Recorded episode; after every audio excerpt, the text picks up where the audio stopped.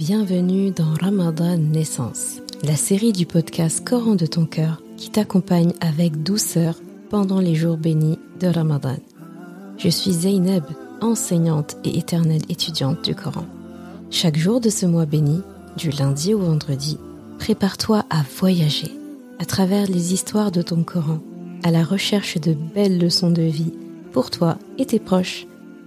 Ramadan Naissance parce que chaque Ramadan est censé être ta renaissance et chaque Ramadan est censé être ta station d'essence.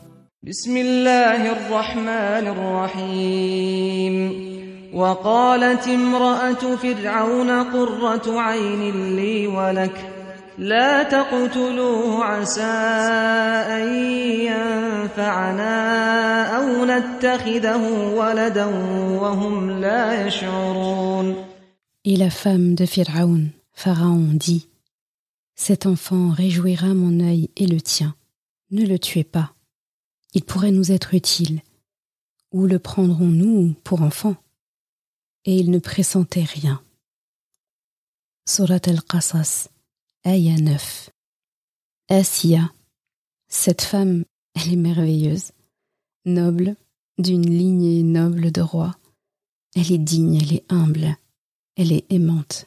L'Égypte tout entière l'aimait et la respectait pour ses grandes qualités. La plus grande épreuve de sa vie pourtant a été son mariage. Et on ne peut que le qualifier de mariage toxique.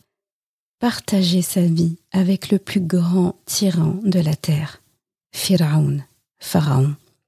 Cet individu a tué et réduit en esclavage tout un peuple les descendants de Youssouf salam, qui a pourtant sauvé l'Égypte de la disette et de la famine des siècles auparavant. Il a maltraité un peuple. Pharaon a tué des garçons au berceau. Il a laissé en vie les femmes pour abuser d'elles. Pire, il s'est auto-déclaré Rabbukumul A'la de ces mots, en disant Je suis le plus grand Seigneur pour vous alors qu'il n'avait rien des critères d'un rab. Rappelle-toi, un rab a de l'autorité. Il protège, il prend soin, il élève. Pharaon n'avait rien de tous ces critères. Et qui sait ce qu'il pouvait infliger à sa femme comme incivilité, comme mauvais traitement, bien que nous savons qu'il l'aimait, elle qui était si noble? Peut-on éprouver autre chose que de la tristesse et de la compassion pour notre Asiya, anha, d'avoir eu à vivre sous le même toit que cette personne. En Pharaon, il n'y avait que de la noirceur. Mais il n'y avait qu'une seule bonne chose dans sa maison. Il y avait une lumière dans son foyer. Et c'était Asiya, anha. Mais elle, elle, qu'est-ce qu'elle avait? Quelle lumière allait pouvoir lui réchauffer le cœur? Eh bien, tu sais, chez Allah, tout n'est équilibre. Rien n'est déséquilibré. Alors si il lui était impossible de trouver l'équilibre dans son mariage, alors que le mariage est censé établir l'équilibre dans une maison, Allah subhanahu wa ta'ala s'est fait un devoir de lui offrir cet équilibre autrement. C'est alors qu'un jour, elle aperçut un panier flotter au-dessus de l'eau du Nil alors qu'elle se promenait tout près de son palais. Elle ouvre le panier et elle y trouve un petit bébé qui venait de naître sûrement il y a quelques instants. Elle le prend, elle le saisit, elle l'étreint, elle lui donne un nom, Moussa, parce qu'il a été sauvé des eaux du Nil, et à l'instant même, elle décide dans son cœur d'en faire son bébé. Mais il fallait bien convaincre ce fameux Pharaon, ce grand tyran, Comment est-ce qu'elle allait faire pour le conserver?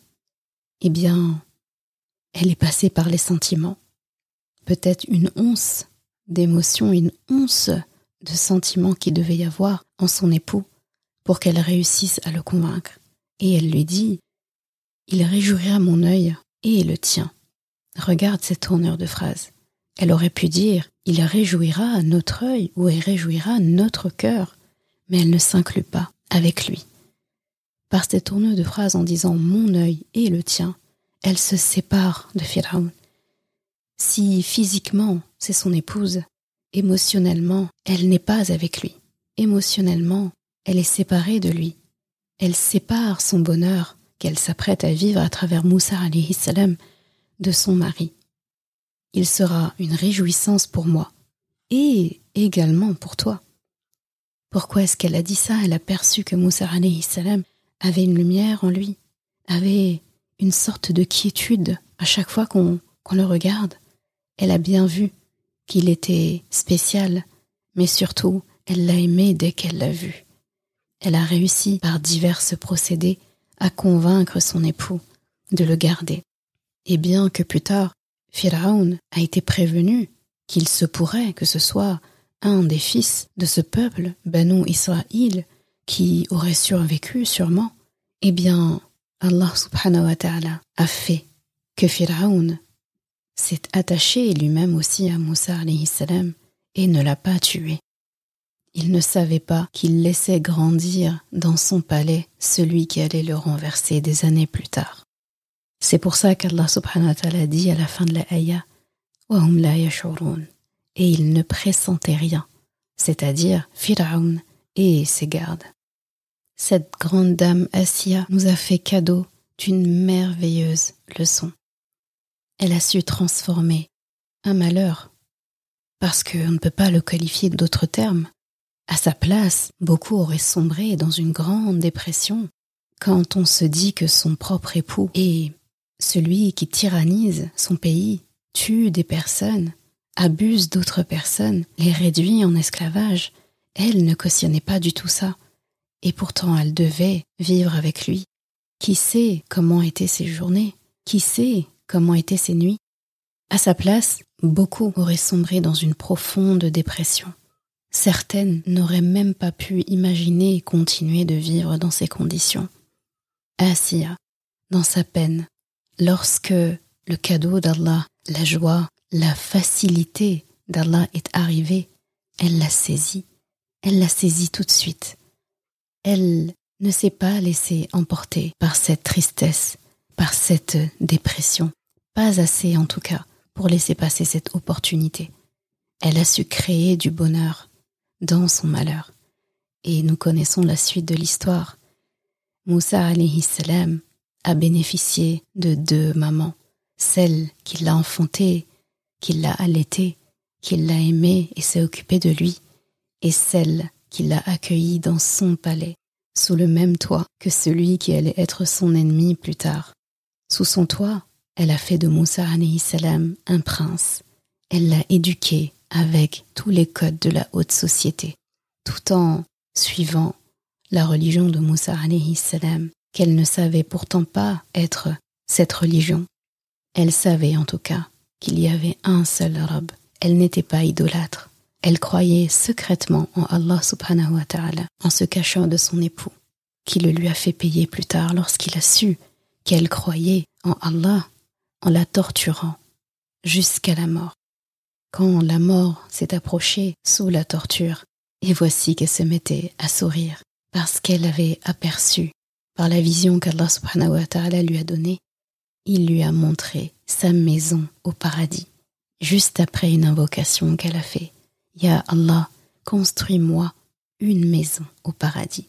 Elle n'a pas demandé de château, elle n'a pas demandé de palais, elle n'a pas demandé de richesse, elle lui a juste demandé une maison une vraie maison.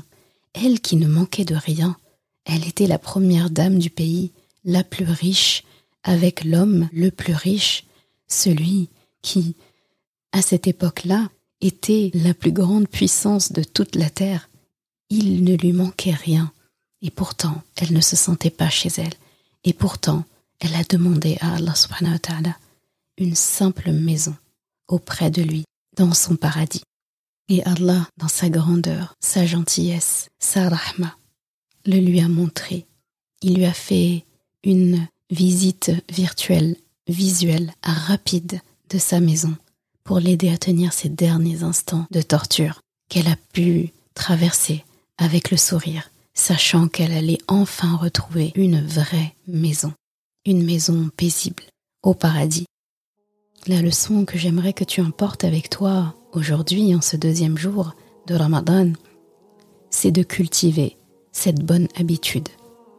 La bonne habitude de faire que lorsqu'une difficulté arrive et s'installe, et si elle dure longtemps, si elle commence à s'éterniser, eh bien, sois attentif aux signaux d'Allah subhanahu wa ta'ala. Sois prêt à saisir la joie et la facilité quand elle arrive, parce qu'elle va arriver, très certainement. Rappelle-toi toujours notre mère Asiya, radiallahu anha, l'une des quatre meilleures femmes de l'univers, élue par Allah lui-même. Dans la difficulté la plus sombre et la plus profonde, elle avait le choix entre rester dans la dépression ou donner de l'amour à un être pur et innocent. Elle a choisi la deuxième option. Elle a choisi notre Moussa alayhi salam. Alors Allah lui a bâti sa maison au paradis et lui a fait l'honneur de l'admirer avant de quitter ce monde. Apprends à créer ton bonheur dans le malheur, car avec la difficulté vient toujours une facilité. Je te dis à lundi prochain pour notre troisième épisode de Ramadan Naissance.